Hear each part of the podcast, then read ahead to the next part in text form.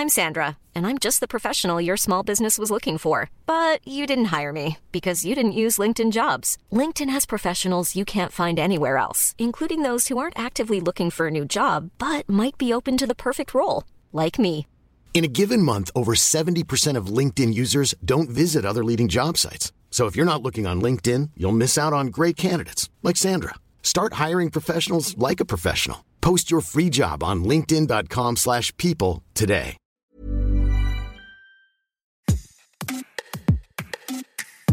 Obtenir et transmettre des informations vérifiées sur le conflit entre Hamas et Israël est très compliqué. L'énormité des massacres commis par le Hamas en Israël le 7 octobre 2023 n'est pas intégralement documentée. Et depuis le début de l'opération militaire à Gaza, l'État israélien interdit les journalistes dans ce territoire palestinien, sauf quelques équipes escortées par l'armée. Par ailleurs, 56 journalistes ont été tués à Gaza, selon un bilan du 14 décembre 2023 établi par l'association Reporters sans frontières.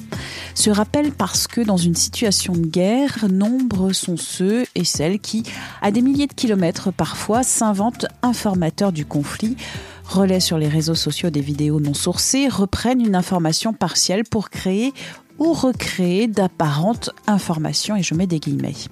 Des messages diffusés sans déontologie ni vérification auprès de sources, qui souvent entremêlent le vrai et le faux et servent des dessins idéologiques. Bienvenue dans Minute Papillon, je suis Anne-Laetitia Béraud et aujourd'hui mon invité est Mathilde Cousin, journaliste au service de vérification des faits de 20 minutes, la rubrique Fake Off. Et on va parler d'un jeune américain, influenceur, devenu dans ce conflit au Moyen-Orient l'un des principaux pourvoyeurs de fausses infos. Salut Mathilde, tout d'abord ton champ de recherche ce sont principalement les réseaux sociaux. Que vois-tu du conflit au Moyen-Orient sur ces plateformes? Plusieurs années que je travaille dans le champ du fact-checking, la vérification des intox, etc. Et ce qu'on voit en ce moment, c'est un phénomène quand même sans précédent. Il y a un, déferlement sur les réseaux sociaux d'images, de vidéos, alors qui sont pour la plupart authentiques, qui montrent euh, le conflit euh, en cours euh, dans la bande de Gaza. Mais il y a aussi beaucoup de vieilles images, de vidéos qui sont détournées. Et ça, c'est un phénomène quand même euh, qui prend de l'ampleur et qui est assez, assez nouveau. Qui est Jackson Hinkle, l'un des principaux pourvoyeurs de fausses informations dans ce conflit?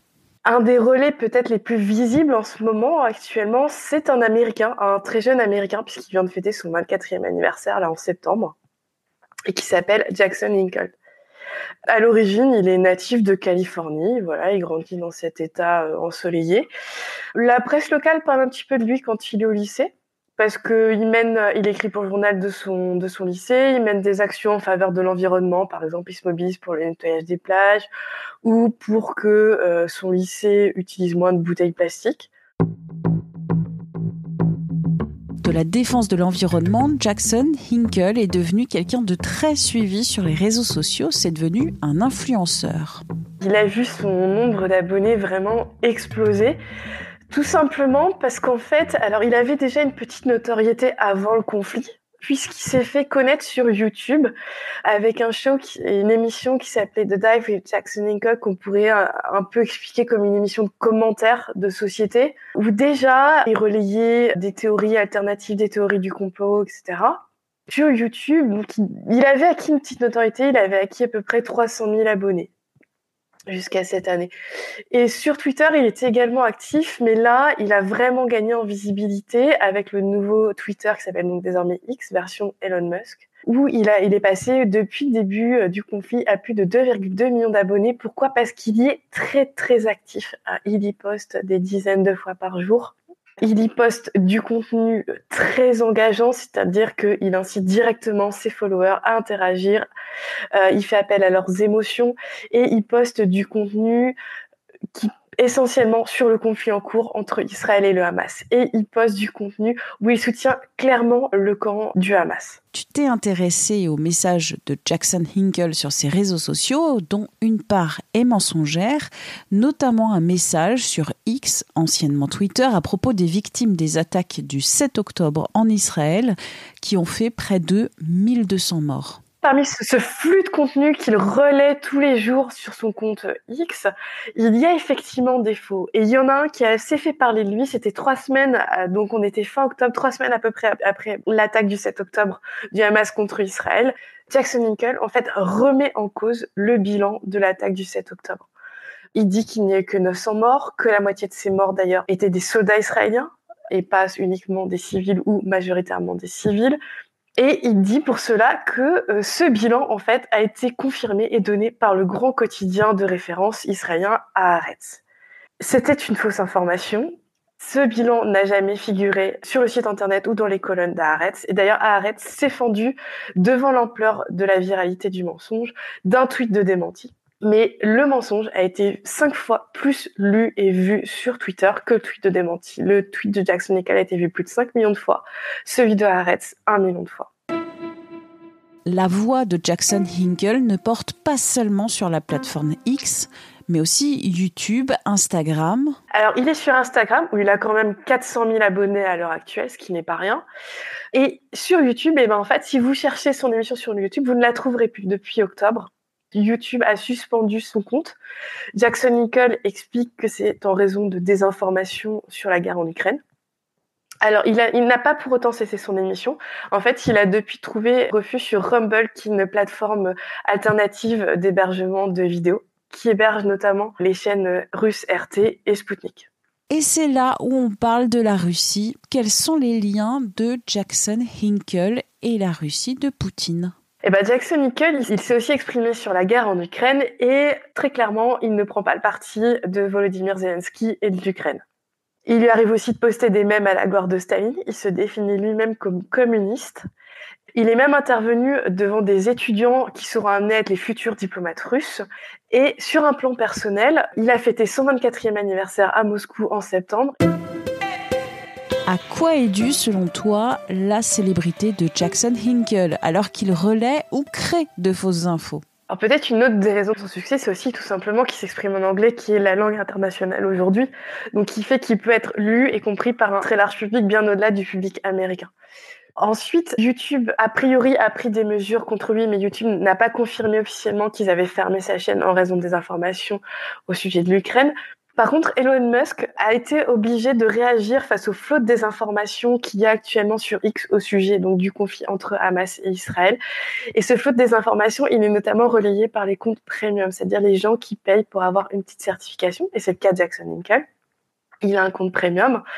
Et ces comptes premium, en fait, sont rémunérés par X en fonction de la viralité de leurs messages. Plus leurs messages sont vus, plus seront rémunérés. C'était une simplification du système, mais c'est grosso modo comme ça que ça marche.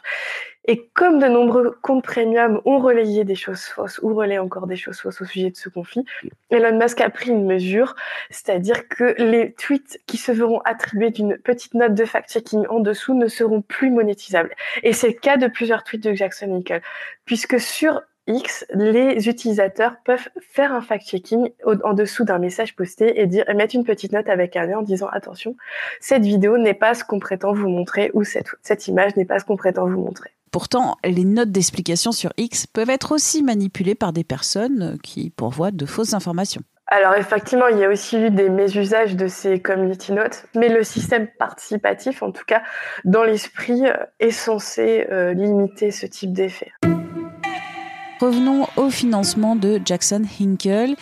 Ce jeune homme reçoit des rémunérations des réseaux sociaux grâce à la viralité de ses messages et sa célébrité. Il reçoit aussi de l'argent de sa communauté grâce à un Patreon, un site web de financement participatif.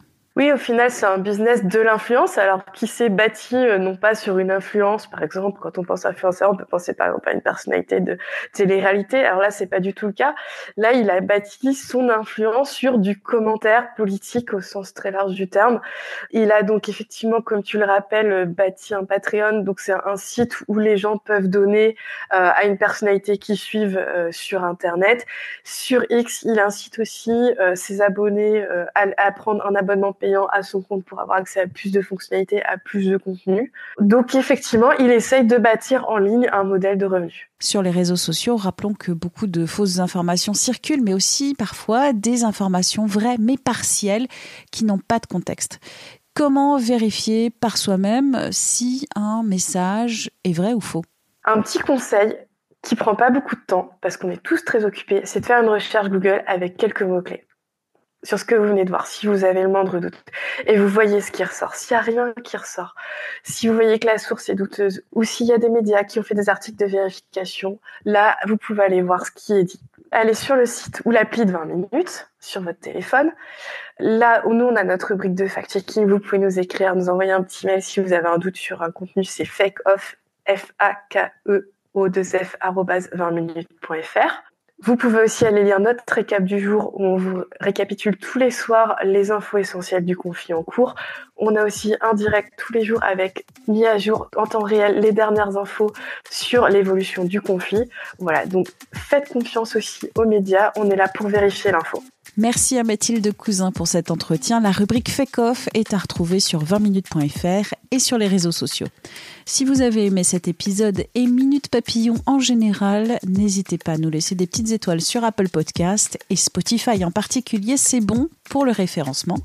Minute Papillon aux manettes à Laetitia Béraud pour m'écrire une adresse audio 20minutes.fr. Et pour vous abonner à ce podcast, visez la page Les podcasts de 20 minutes sur votre plateforme d'écoute préférée. À très vite!